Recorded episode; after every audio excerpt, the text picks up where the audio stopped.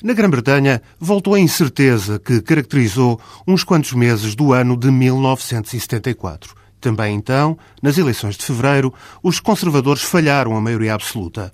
Foram os mais votados, mas os trabalhistas conseguiram quatro deputados de avanço no Parlamento.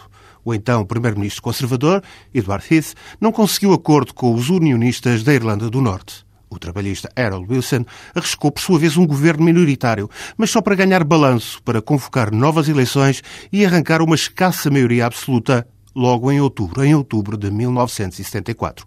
Agora temos grandes semelhanças. Conseguirá David Cameron formar uma coligação com os democratas liberais ou arriscará um governo minoritário conservador? Eles que foram os mais votados e têm mais deputados no Parlamento.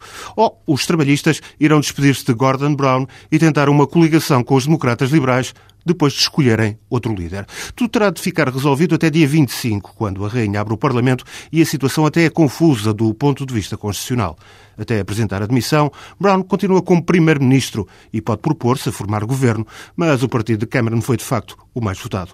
Poucos dias têm os partidos para se entenderem, de forma a Rainha convidar um dos líderes formalmente para formar o governo. Certo é que para os democratas liberais de Nightlick, falhado um grande avanço nestas eleições, é vital arrancarem uma promessa de reforma do sistema eleitoral de qualquer possível aliado. Um sistema mais proporcional, porque, uma vez mais, tiveram mais de 20% dos votos expressos mas menos de 10% dos mandatos parlamentares.